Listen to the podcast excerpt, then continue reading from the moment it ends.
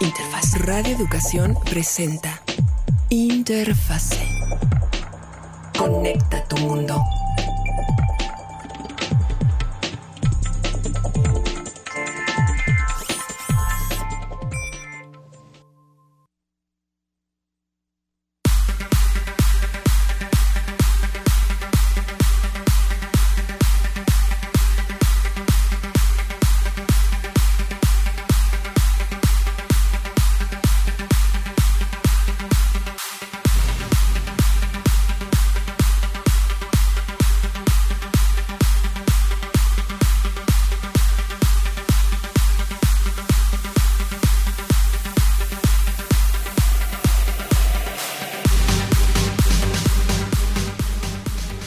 Jueves 2 de febrero, 5 en punto de la tarde. Estamos transmitiendo completamente en vivo desde la Ciudad de México.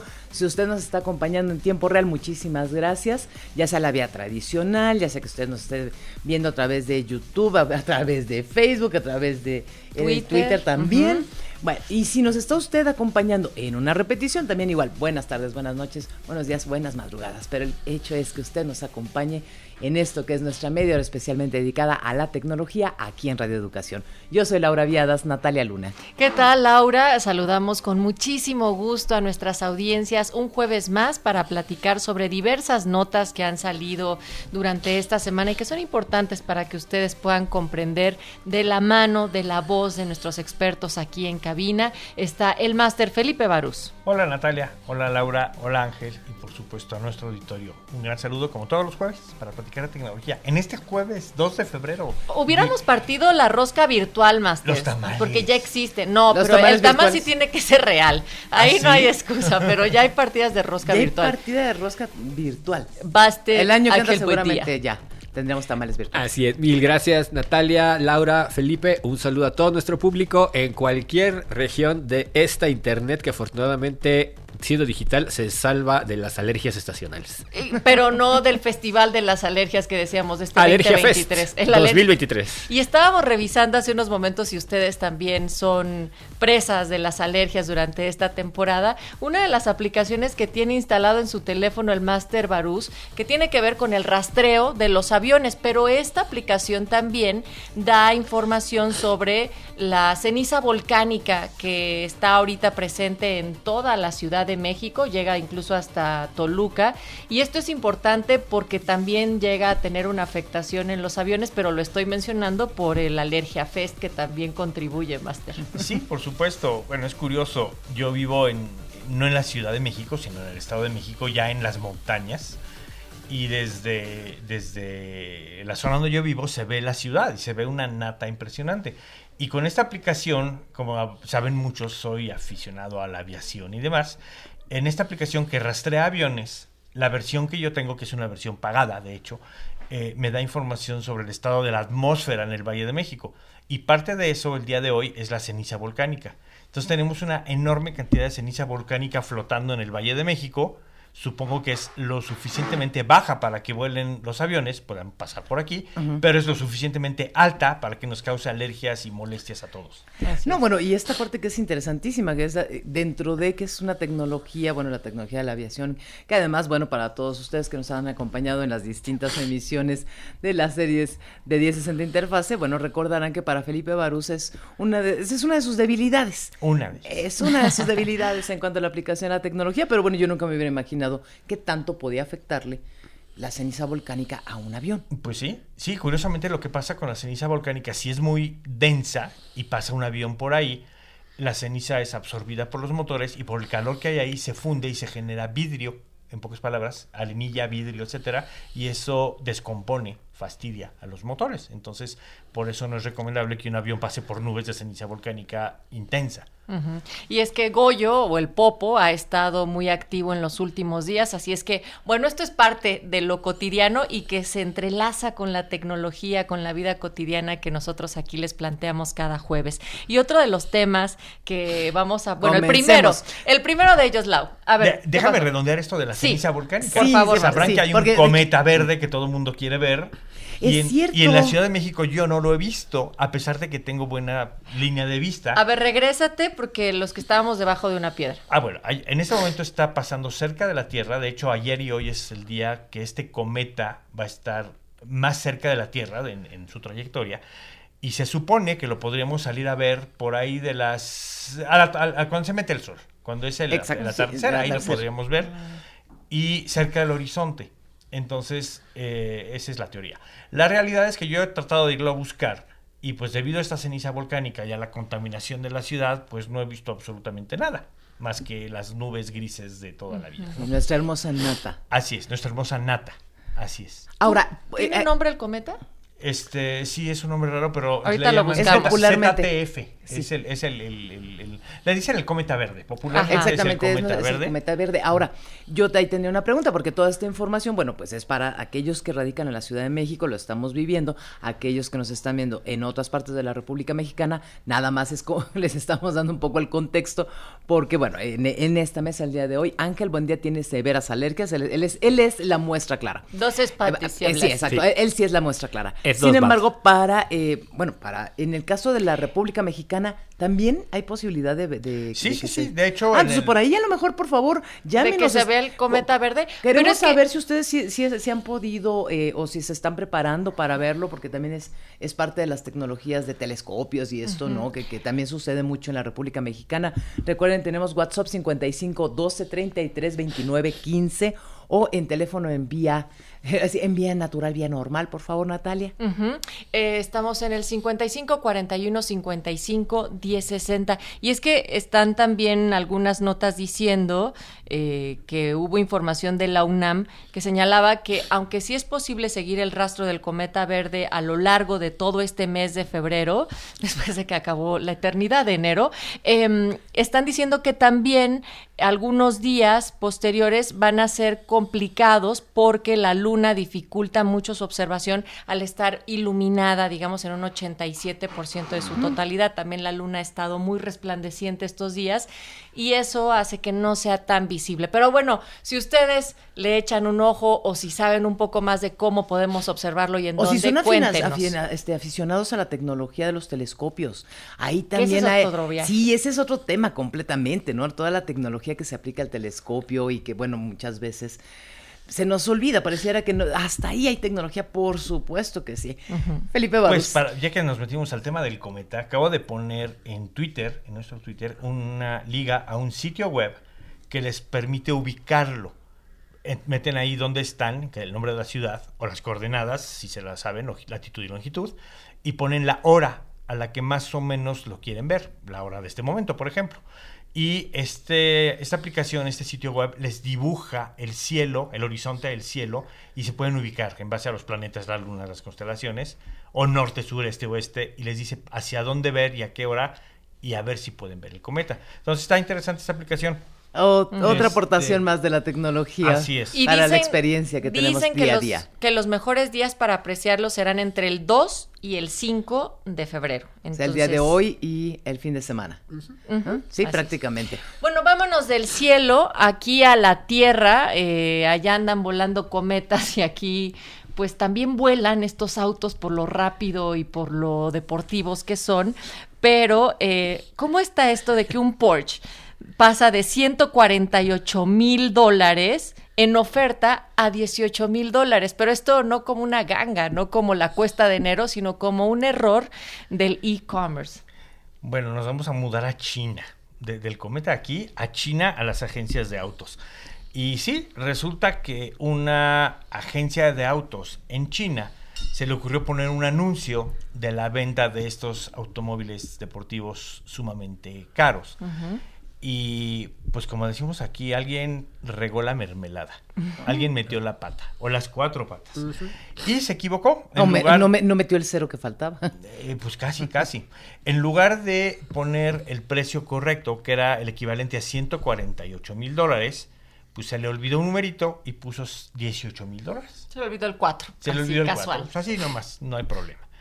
¿Qué pasa? Los internautas chinos, pues rápidamente se dieron cuenta y dijeron, oye, están baratos los postres Quiero dos, hoy". por favor, para llevar. Uno más para mi suegra, uno para... Mete Pues, tarjetazo. No ¿no? faltó quien puso su tarjeta y pidió uno, de volada, uno, un primero. Y así como ese siguieron varios. Entonces hicieron ¿Y en varias. 18,000? En 18 Sí, mil, claro. claro. Entonces de repente la agencia y la compañía de venta de autos allá, pues se da cuenta y dice, oye, ¿por qué se están vendiendo tanto los Porsche? ¿Están muy buenos o, o qué? Empezaron a jalarse todos. se dan cuenta del error y dicen, ups, creo que estamos en un problema serio. Entonces se comunican a la casa matriz en Alemania y le dicen, oiga, ¿qué cree? Metimos la pata, regamos la mermelada y lo estamos vendiendo el coche a 18 mil dólares en lugar de los 148 mil. ¿Qué hacemos? Y pues la casa matriz les dice, pues casi, casi a ver cómo le hacen, pero arreglan el problemita. ¿Por qué no vamos a vender coches a ese ridículo precio? Entonces, lo que decidió hacer la agencia en China es al primero que compró, eh, que hizo el pedido en línea de, de este automóvil, le dijo, pues mira, obviamente no te vamos a dar un coche a ese precio, pero aquí tenemos unos más viejitos, años anteriores, o usados, o vaya usted a saber. Pero pues, Ay, no. ahí medio llegaron a Ah, un sí, sí acuerdo por uno. Y a los demás les dijeron, pues, ¿qué creen? No, no es posible, alguien la regó, alguien metió la pata, pero no vamos a vender los coches a ese precio, así que pues no. Y no aplica no hay como profeco- el, no Ah, profeco allá. Exacto, Sí. el profecaso así de a ver, pero si aquí dice esto sería publicidad engañosa y usted Claro. me vende a lo que me dice. Claro, el problema es que estamos hablando de China. Ajá. Y acuérdense cómo son las cosas en Ah, China. no, bueno, ya. Yo creo que igual, igual- igual y esas personas ya no están en este planeta. Es lo que te iba a decir. Pero Sí, bueno. Ni siquiera es que hayan perdido el trabajo, Ajá. sino que Claro. ya en este universo no los contempla en activo. Así es. Pero. y- Entonces, pues bueno, a fin de cuentas no vendieron los coches a ese precio, pero la moraleja aquí es precisamente esa, que un pequeño error en, en una eh, campaña o en un anuncio en, en un sistema de comercio electrónico podría salir, salir muy caro. Y precisamente lo que ustedes están diciendo en este momento es cierto. En otros países me estás ofreciendo un precio o, me- o en la etiqueta dice Y lo tal tienes precio, que respetar. Lo tienen que respetar. Entonces puede ser muy peligroso. Y curiosamente no es la primera vez que pasa. Hay No, aquí, aquí ha habido, aquí ha habido casos de eso, Sí, ¿no? De claro. teles también, que un Sí, typo. Sí, ¿Sabe qué? La tele dice mil pesos, ¿no? Sí. ¿Y Claro. ¿Sabe qué? Yo lo compré y le pagué. Y Exacto. para nuestras audiencias, typo igual a un error de cuando uno está, un dedazo, Un dedazo. cuando uno Un está dedazo. escribiendo y en lugar de la A pone otro, otra letra. Nos dice Mario Espejel a través de nuestra transmisión en YouTube, hola, los escucho todos los jueves sin falta, pero no siempre puedo escribir. Saludos a todos los integrantes del programa desde Mixiotepec. Saludos hasta allá, gracias por escribirnos. Recuerden que estamos en YouTube, Facebook y Twitter en una transmisión en directo de manera simultánea. También nos pueden escribir por WhatsApp en el 5512 33 29 15 y estamos en las líneas en el 55 41 55 1060. Y pues pasando de esta tan colorida, de tan colorida nota respecto a... Bueno, ahí yo, yo tendría ahí una pregunta que hacer y es como meterle más chisme. que si al- compré uno, no, llegué tarde. No fue, no, no fue, Y no fui el primero. No fue este primero, exactamente. No. Que si tenías un Bitcoin, ay no, ese ya está bien. No, fíjate que lo- a mí lo que me llama la atención es que si hemos hablado tanto de las inteligencias artificiales, ¿no? o sea, eh, es decir, sí hay errores de dedo. En este caso yo hice hasta la broma de decir, híjole, le faltó un cero. No, pero es que esa es la broma de las famosas teles planas a las que les faltaba el cero. En este caso, pues le faltó el cuatro. Bueno, la inteligencia artificial ahí tendría una chamba de revisión, por ejemplo, eh, vaya, que no pasa por un humano que pasa por un programa que revisaría. Eh, bueno, bueno, estamos hablando de lo que esperaríamos en la experiencia con la tecnología. Te voy a platicar una anécdota. ¿no? Ah. Cuando yo estaba en la carrera de ingeniería en sistemas, en algún momento dado tuvimos clases de inteligencia artificial. Te estoy hablando de hace muchos, muchos, muchos Un años. par de décadas. Digo, Y decíamos en ese entonces que la clase de inteligencia artificial la impartía un tonto natural. Es correcto. Y ahí quedó. Entonces aquí quienes teclearon los, los numeritos en el sistema, obviamente fueron los tontos naturales. Y a lo mejor no pensaban que había necesidad de tener una in- inteligencia artificial cara y sofisticada revisando que, que pusieran el 4. Como bien dice una amiga, por eso le ponen instrucciones al shampoo. Por eso le ponen instrucciones así, por eso necesitamos instrucciones en el ¿Cuántas shampoo. veces no le ha pasado que Es compra correcto. acondicionador en lugar de shampoo? Bueno, Es yo correcto. no sé, pasa. Nos dice Rodolfo Ramírez a través de WhatsApp, ba- se bajó el volumen de la radio y luego se compuso. Esto me pasó solo a mí. Eh, dice, ya no supe qué pasó en China. En resumidas cuentas, pusieron un anuncio donde un Porsche se vendía en 18 mil dólares. Resulta que De hecho, ni siquiera era un anuncio, no, era en el sitio en directamente. el sitio Ah, directamente. hubo ambos, hubo publicaciones y, y también en el sitio. Ah, no, bueno. Ahora, ahí ¿Y ¿Cómo está. ayudarlos? Cuando el, el valor real era de 148 mil. Entonces, solamente al primer comprador le intentaron hacer una catafixia, por así decirlo, Master, pero pues para los demás dijeron, no, aquí no aplica la Profeco y se quedaron todos solo con la ilusión y con el tarjetazo.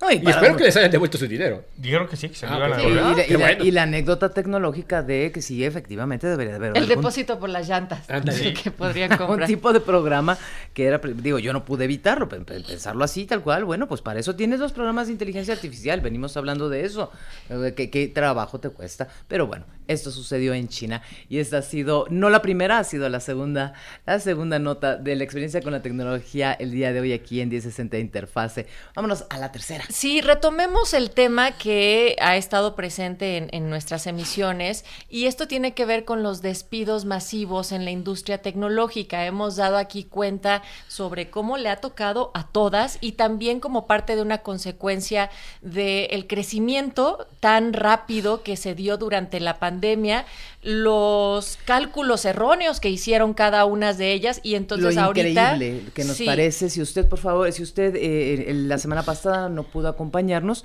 le recordamos también que puede nuevamente encontrarnos en 1060 Interfaz en Facebook. Ahí están los podcasts, las, las repeticiones de los programas. Ahí puede usted verlo. Eh, fue para nosotros la semana pasada verdaderamente un tema de fondo por los despidos, por la cantidad de personas, por la cantidad de industrias que se ven impactadas, por la cantidad obviamente de familias y de talentos que quedaron flotando ahí. Pero esta historia continúa. Esta es una historia que no nos hubiera gustado pensar que continuaría. Sin embargo, continúa. Por favor, Felipe Barros. Eh, Efectivamente, esta historia continúa. Y bueno, las grandes empresas tecnológicas, estoy hablando de Google, de Facebook, de Amazon y otras tantas más chiquitas, están despidiendo cantidades altas de empleados. Google, por ejemplo, Alphabet, de hecho, despidió 12 mil empleados, a Facebook eh, otro- 11. o- o- 11 mil, y así nos vamos. Eh, Google eh, o Alphabet es el que más despidos ha hecho en, en- en- en cantidad de personas. Pero sin embargo son cantidades muy altas, muy, muy, muy altas, y gente que queda obviamente sin empleo. Las empresas están diciendo que esto lo están haciendo debido a las crisis, debido a la recesión, debido a que la economía ha cambiado en relación a cómo estaba en la pandemia y que pues las proyecciones hechas ahora ya no aplican. Básicamente son los argumentos principales. Y pues bueno, habrá que creerles porque esa es la versión oficial. Resulta... Y, y hay, un, hay cucharadas de razón en todo esto. Sí, claro, claro. Sí, creo hay- que hay, hay cucharadas bastantes de cucharadas de razón en todo sí, esto. Sí, definitivamente yo creo que cada quien tiene su parte de razón dependiendo del cristal con que se mire el asunto. ¿no? Eh, hay un autor que se llama Malcolm Harris. Está, él es el autor de un libro que está por salir que se llama Palo Alto, una historia del capitalismo en California y el mundo. Está por salir este libro. Pero él escribe ahí que el controlar los costos de la mano de obra eh, vía eh, despidos masivos periódicos ayudan a controlar la salud de las empresas. ¿Y qué quiere decir con esto?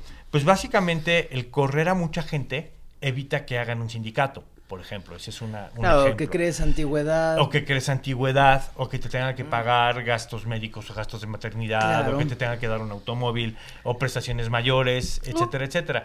¿Qué es eso? Y esto es lo que está Sí, denunciando claro. este señor.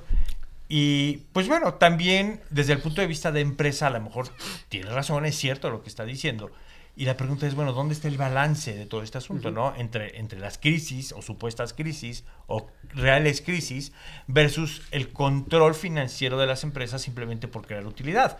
Considerando que estas empresas tecnológicas, y estoy hablando de las grandes, de Google, de Amazon, de Facebook, de Twitter, bueno, Twitter a lo mejor ya no. Ah, Twitter no. No te diría no. Pero bueno, el asunto es que son De no empresas que hablemos, fa- literalmente. no hablemos de eso porque nos metemos a otra, a, a algún Sí, otro, chisme. Sí. Pero bueno, son literalmente empresas que ganan miles y miles de millones de dólares. Y la pregunta es, bueno, ¿qué tanto se justifica el correr o despedir a tanta gente? Pues simplemente por una salud supuesta salud financiera, ¿no? Esa es la pregunta que queda en el aire y yo creo que a fin de cuentas no hay una respuesta idónea o una respuesta ideal o una respuesta verdadera. ¿Por qué? Porque pues si soy empresario a lo mejor lo quiero hacer, pero si soy empleado y me despiden, pues obviamente soy afectado y estoy sufriendo. Entonces, ¿dónde está el equilibrio? El equilibrio. de todo Y es, y Ángel, es buen día. doblemente interesante el artículo en el Angeles, en Los Angeles Times. Menciona algunas cosas que sí son interesantes, como por ejemplo, de que, al menos en caso de Google, y no me sorprendería que fuera también el caso de otras compañías, los despidos fueron de una manera que alguien podría describir como aleatoria. Porque estás hablando de gente con muchísima antigüedad, con un récord perfecto, con, con este eh, rendimiento, evaluaciones de rendimiento increíbles, pilares de la comunidad, inclusive.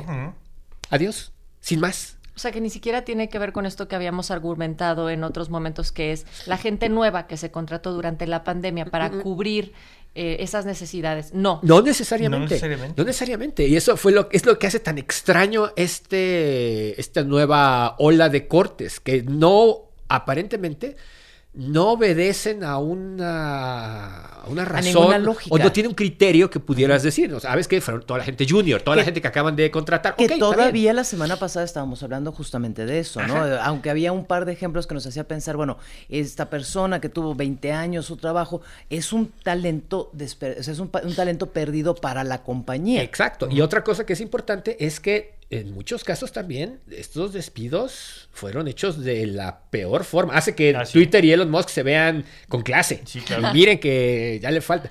Porque la, mucha gente se enteró, así, gente de 25 años, eh, ahora sí que condecorados, este, insisto, pilares de la compañía, se enteraron un lunes cuando no pudieron entrar a su correo. Cuando no pudieron Sí, entrar ya- ya al ni sitio web. El WhatsApp que te mandaron, ya ni siquiera el mail. O sea, Y simplemente después- está bloqueada su cuenta. Entonces, no es un problema técnico, acaba usted de ser despedido. Exactamente. Y eso también sienta un precedente horrible. Una de las cosas que menciona el artículo, y precisamente también lo toma del el, libro que comentabas de Malcolm Harris, comenta que un efecto colateral de esto, bueno, no es no colateral, sino directo, es también mantener nerviosos, no darles demasiada seguridad a los empleados.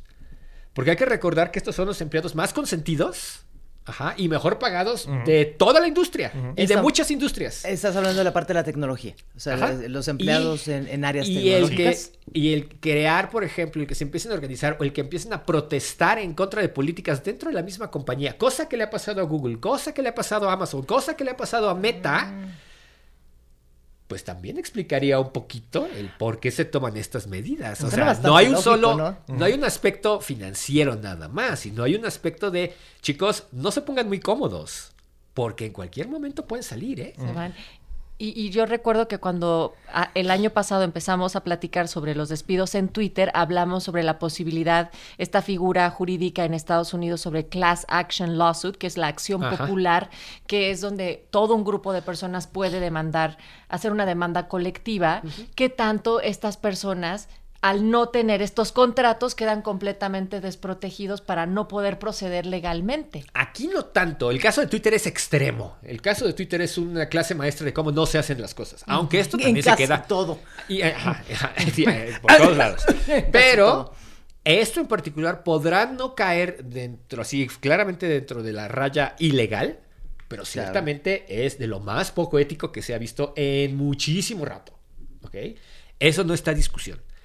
Pero de nuevo, y lo que dice Felipe es, es cierto, esto es una cosa cíclica y es así, no- ni siquiera puedo llamarle una depuración, creo que no, no, no, no, podría recibir ese nombre, pero ciertamente es como un...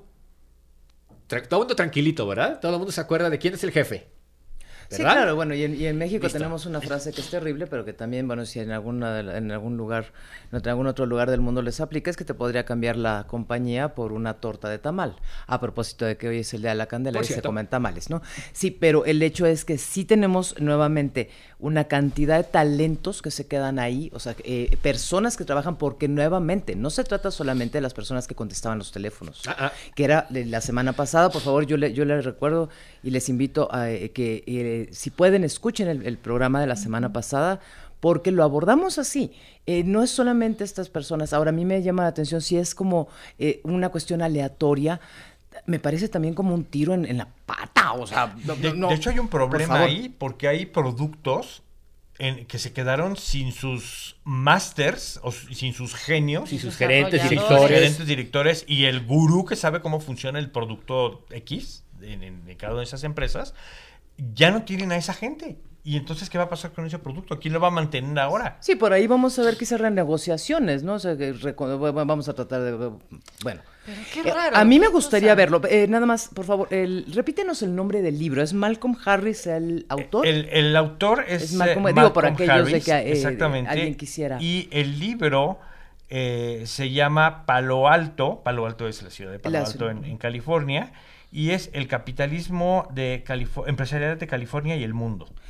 Eh, lo ponemos, lo puedo poner en Twitter en un momentito. Por favor. Y el artículo del que estamos hablando salió en Los Angeles Times eh, desde Brian Merchant y eh, está en la, También- en la categoría de tecnología e internet. Y nos haces también favor de compartirnos Por por, ahí el, el- el link. Por supuesto, en un Muchísimas momento lo gracias, porque comparto. bueno, finalmente eso es parte de la experiencia con la tecnología y de las nuevas formas en las cuales eh, esto también dicta de una u otra manera a algunas distintas temperaturas en otras empresas. Natalia Luna. Tenemos unos minutitos rápidos para saber qué es esto de Rich Communication Services o eh, si lo traducimos al español sería como... Te digo, es Sí. algo que tú no tienes. Oh. Tu teléfono Guau, no tiene. guau, guau. Resulta No, bueno, el mío menos, porque el los míos no, son dinosauricos. Sí. No, el tuyo sí lo tiene. Y hay una razón bien importante. A ver. Ese es Android. Me siento Este es troleada. Es correcto. Sí. La más pero, pero. No. tranquila, tranquila, no pasa Sí, nada. claro. A ver, ¿qué tengo yo? No ¿Qué no tengo Resulta que que tú te puedes comunicar con todos yo. los que tienen iPhones a través de un sistema de mensajería entre iPhones, ¿cierto? Que, que no y te salen las burbujitas a su... a- pues, eh, tú no, pero el mundo entero ¿Sí? de Apple sí. En Estados Unidos se utiliza Sí, muchísimo por la mayoría de usuarios Sí, que hay. sí. Bueno, y resulta que ese, hay un estándar universal ahora, y universal en serio, porque lo han adoptado todos los fabricantes de teléfonos y compañías telefónicas en el mundo, con excepción de Apple. Y se llama RCS, Rich Communication System. Y este es un protocolo que permite intercambiar mensajes entre diferentes sistemas de mensajería o mensajes de texto. El antiguo mensaje de texto, el SMS, eh, ahora está mejorado, por así decirlo, y tenemos confirmaciones y colores y burbujas y eh, emoticons Mm, claro, y dibujitos y animaciones, todo este tipo Modos de cosas. oscuros, claros y, Exacto. y medio claros. y medio- Todo eso funciona a través de esta cosa, el RCS. Ah, pero resulta que si yo me quiero, le quiero enviar un mensaje a Natalia vía mis sistemas de mensajería en mi Android, no No puedo. le va a llegar. No me deja. Ah, ni siquiera no lo puedo deja. mandar, no es que no le llegue. Eh, Pues es no que sé qué pasa en el iPhone, pero el caso es que no hay compatibilidad. Ay, podríamos hacer un Ahora, experimento. pero al revés sí funciona. Si yo recibo, si tú me mandas un mensaje a mí desde tu, desde tu iPhone, resulta que mi Android ya es compatible y puede interpretar lo que tú me mandes, pero tu iPhone no deja Apple que interprete lo que yo te mando. Ande, Eh, caray. y bueno, resulta que la historia de todo este asunto Qué es que raro. Qué Google- raro que estén haciendo esto. Google dijo, ahora con, con los temas estos de libertad de expresión y demás, eh, lo estuvieron troleando a Apple y le dijeron, te regalamos el código. Y lo publicaron en un tweet, en un tuitazo, el código para que Apple lo puede implemente. ser, qué vergüenza. Y Apple fingió demencia. Claro, no qué vergüenza. Absolutamente nada. Y no lo van a hacer, porque obviamente parte de sus ingresos amarrados en el ecosistema de Apple y iPhone están en su sistema de iMessage, se llama, ¿no? Sí, que ahí la experiencia con la tecnología más bien tiene que ver con la ¿Cómo experiencia de la marca. ¿La belleza sale cara? Sí, ¿verdad? ¿La belleza cuesta? Sí, sí, ahí está. sí. Disfrútenlo. No diré Bueno, nada. al ah, respecto. por, por ahí nos dan una sorpresa y por ahí sí, ah, ¿no? Pues no creo, no, no No. creo. Llevan Eh. muchos años peleando eso. No, ya- mira, estamos queriendo apenas tener cables y cargadores que puedan usarse en todos. Este, vamos pian pianito, ¿no? Bueno, y Pero la esto- semana pasada platicábamos sobre los busca- sobre el buscador, ¿no? También. y- También. por ejemplo. Así que, mire, usted nada más no se pierda cada semana aquí en Radio Educación tenemos eh, vamos al seguimiento puntual de este tipo de noticias que finalmente ¿qué es lo que sucede? Esa es la experiencia que vivimos con la tecnología. La tecnología y la experiencia que tenemos es lo que nutre y crea un universo nuevo, que eso es justamente lo que revisamos cada jueves aquí con nuestros expertos en cabina. Y pues supongo que esta última que fue un minutitos, pues también tendrá que ir un poco más caminando sobre, so- sobre lo que vaya en los próximos Pues sí. Ni a tener siquiera que meses. mensajes a ver qué pasa. Vamos a hacer un experimento, vamos a hacer un experimento, ¿le parece? Y la próxima semana nos encontramos y lo compartimos. Por su compañía, muchísimas, muchísimas gracias. Por su atención, muchísimas gracias. Felipe Barús. Gracias a nuestro auditorio, ha sido un placer platicarles sobre estas historias tecnológicas y lo volvemos a hacer el jueves próximo. Ángel, buen día. Mil gracias a todos y nos escuchamos la próxima semana. Natalia Luna. Gracias, eh, Laura Viadas. Del otro lado del cristal estuvo nuestro gran equipo, Almalilia Martínez en la asistencia de producción, Ramiro Romero en la consola y esta es una producción de Mario Ledesma.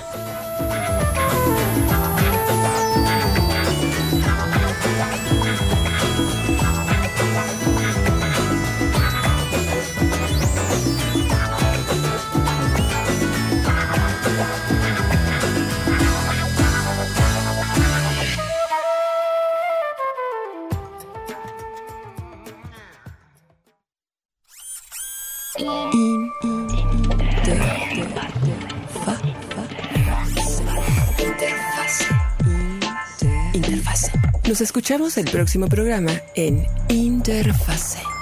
Conecta tu mundo.